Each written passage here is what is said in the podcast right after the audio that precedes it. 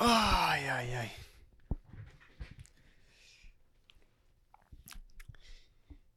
¿Quién fue la persona que les dijo a ustedes que los árbitros no fallan? ¿Quién fue? Yo creo que este tipo de episodio así, eh, que empecemos a hablar las cosas que verdaderamente hacen falta que se hablen.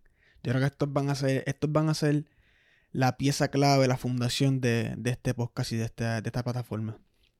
Mi nombre es Kevin Elisea y bienvenida a Fuera la Línea.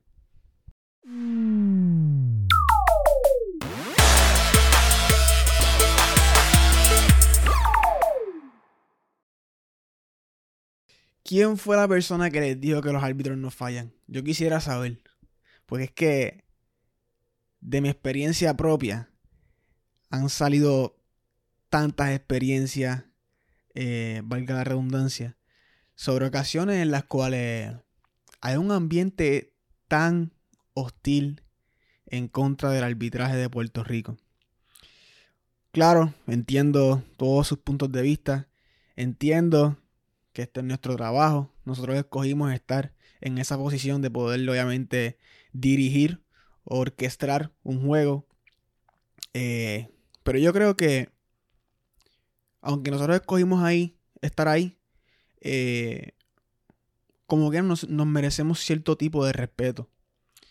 Eh, pienso que el ambiente en Puerto Rico con el arbitraje se ha puesto bien hostil. o no sé si, no sé cuándo fue que comenzó esto. No sé cuándo fue que nosotros los árbitros eh, dejamos que esto pasara, porque en parte sí hay que tomar responsabilidad nosotros los árbitros como profesionales, ¿verdad? Nosotros somos los que dirigimos, los que llevamos la palabra dentro del juego. Eh, así que nosotros permitimos que este tipo de personas, eh, ¿verdad? Nos falten el respeto. por primero quiero decir que la persona que les diga que un árbitro no puede fallar está en lo incorrecto. Eh, yo creo que todos fallamos. Todos fallamos. Y yo creo que es un poquito injusto. Obviamente hay que tener nuestros límites porque no es que vamos a fallar todo el tiempo. Un árbitro no puede fallar todo el tiempo. Eh, evidentemente no podemos fallar. Eh, pero sí hay que, hay que darles un poquito de soga. Para que sí puedan fallar. Porque es que todo el mundo falla. El que me diga que no falla, pues no sé qué le, tengo que decir. Porque es que todo el mundo falla en, cualquier tipo de cosa. Vamos, por ejemplo, en un juego. Un coach puede hacer una sustitución incorrecta. Puede sacar al, al jugador incorrecto en el momento incorrecto. Pero ¿qué le decimos a ese coach? ¿Verdad? Vamos a ponernos nosotros en su posición, ¿verdad? Y en sus pies. Porque eso es lo que yo quiero que ustedes se lleven con este podcast y este episodio. Que ustedes paren por un segundo y se pongan en la posición de aquel árbitro que está ahí en el centro de convenciones pitando solo un juego de 16 under. Un árbitro que esté solo, que él tenga que evitar lo que él ve, porque eso, eso, eso, es otra cosa. Eh, si tú no ves las cosas, pues tú eres ciego.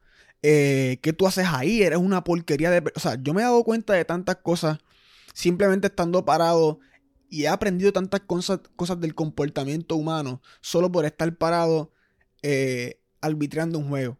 Pero a lo que iba, el coach falla. ¿Quién le dice algo? Al momento, ¿quién le dice algo?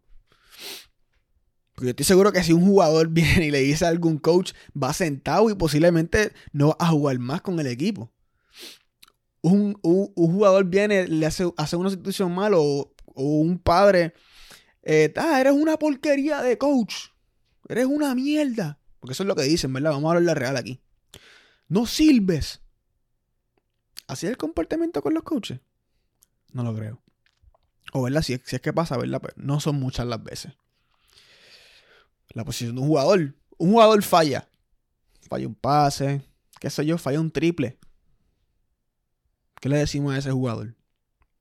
Claro, a veces uno, ¿verdad? Como coach, le dice, mira, les dé ese push, mira, hey, vamos, vamos a darle, vamos a darle, ¿qué pasa? O le dice dos o tres cosas, pero nunca llega a la falta de respeto. tú en tu trabajo normal, vamos a cogerlo en los, en los trabajos normales. Por normales me refiero a que no esté, qué sé yo, algún jugador profesional. O sea, me refiero a un trabajo en la oficina eh, o donde quiera que trabaje. Tú haces algo mal. Posiblemente te cueste el trabajo, pero a ti nunca te faltan el respeto. Nosotros los árbitros tenemos que bregar con todo esto casi todas las veces que pisamos una cancha. Eh, yo he llegado a la conclusión que, que en, el, en la cancha, yo como árbitro, ¿verdad? Yo me entero de todos los problemas de todas las personas que están, ¿verdad? Dentro del juego. La gente va a ver a un hijo, a un, qué sé yo, algún familiar, eh, va a ir a verlo jugar voleibol o qué sé yo. Pero la mayoría del tiempo estamos criticando o buscando cosas para no eh, hablar de las cosas que son. La gente que tiene sus problemas en las casas, tienen sus problemas en la calle, tienen sus problemas, o sea, sus problemas personales. Yo he llegado a la conclusión que se, se desquitan con los árbitros. ¿Por qué? ¿Por qué? Yo estoy seguro, o mira, yo puedo hablar por mí como yo yo como árbitro, yo nunca llevaría un problema mío a una cancha. Porque si fuera por eso, pues entonces el juego se fuera al garete por ir para abajo. Mano, ¿por qué? Esa es mi pregunta, ¿por qué? ¿Por qué cuando un árbitro falla un balón eh, in and out, o sea, un balón adentro o afuera, está mal? Es una mierda, no sirve. Falla una. Una una o dos por juego. Falla una y ya tú le estás diciendo 20 mil cosas. Ah, árbitro acá. Eso es lo que dicen. Eso es lo que yo escucho cuando yo estoy allá, trepado. Eso es lo que yo escucho. Oye, digo esto no para dejarle los 20 a, todos los fanáticos y todas las personas que consumen el deporte. Porque claro, yo estoy aquí diciéndote a ti que yo fallo. Ahora, ¿por qué esa relación no es así para ambos lados? ¿Por qué hemos dejado la parte de el respeto al juego a un lado? Oye, son bien pocos los jugadores desde pequeños y hasta los más profesionales. Oye, que cuando fallan lo admiten. Oye, me llegó una malla, la mía fue mía. Son bien pocos los que hacen eso. Y mano, esos jugadores así, ese tipo de humildad, de poder admitir que tú estás mal, eso es lo que nos hace falta. Porque si yo puedo admitir que yo estoy mal y yo soy el árbitro, yo soy el que siempre va a recibir los gritos, el que siempre va a tener la culpa soy yo, y yo admito que yo estoy mal, ¿por qué tú no puedes hacerlo? Eso es lo que va a hacer a los jugadores grandes y a los jugadores que simplemente no, no pueden jugar a las, a las mismas personas. No nos podemos quedar, no nos tenemos que quedar en los jugadores. Tú como fanático, ponte en la posición de ese árbitro, mano. Ponte en la posición de él. Son tantas veces. Oye, y específicamente para mis árbitros, no está mal que tú admitas que está mal, que estás mal. Porque la persona que no puede entender eso, no puede entender que tú como árbitro te equivocas, pues no, no se merece estar ahí viendo o llevando a una persona a un juego de... a un juego, a cualquier deporte, porque eso es un juego por encima de las cosas, de todas las cosas. Nos toca a nosotros como árbitros comenzar, oye, lo que tú veas es lo que tú vas a pitar. Estés bien o estés mal. Eso es lo que tú vas a pitar. Pero si tuviste dudas y tú estás solo, y eso es lo que tuviste, eso es lo que tú le tienes que explicar a la gente, lo que le tienes que explicar a los propios dirigentes.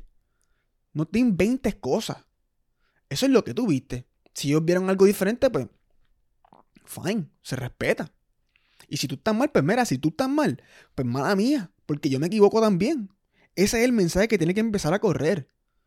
Oye, y cuando comience esa, sinceridad de parte del árbitro al jugador, del árbitro al, a la fanaticada, del árbitro al dirigente, mano, ahí es que comienza esa, ese granito de respeto. Oye, cuando, y lo he visto, yo lo he experimentado, cuando pasa alguna jugada y, oye, hay que ser real. Hay veces que nosotros no vemos las cosas, no las vemos.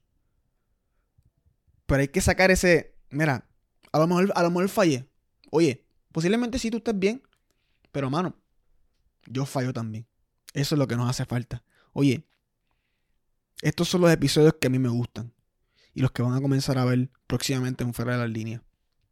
Ya se acabó el, el, el hablar por encimita, vamos directo al grano y vamos a hablar los temas que se merecen hablar.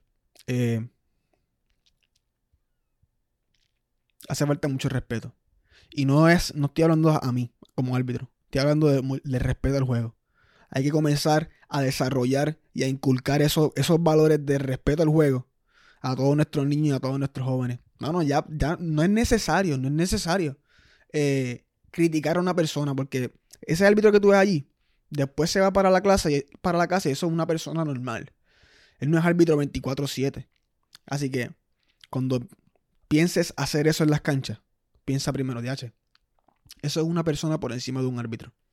Y estoy seguro que vamos a comenzar a cambiar eh, nuestro pensar sobre nuestros árbitros. Así que los árbitros lamentablemente fallan. Obviamente tenemos que limitar nosotros hacemos todo el trabajo posible para limitar que nosotros interferamos en el juego.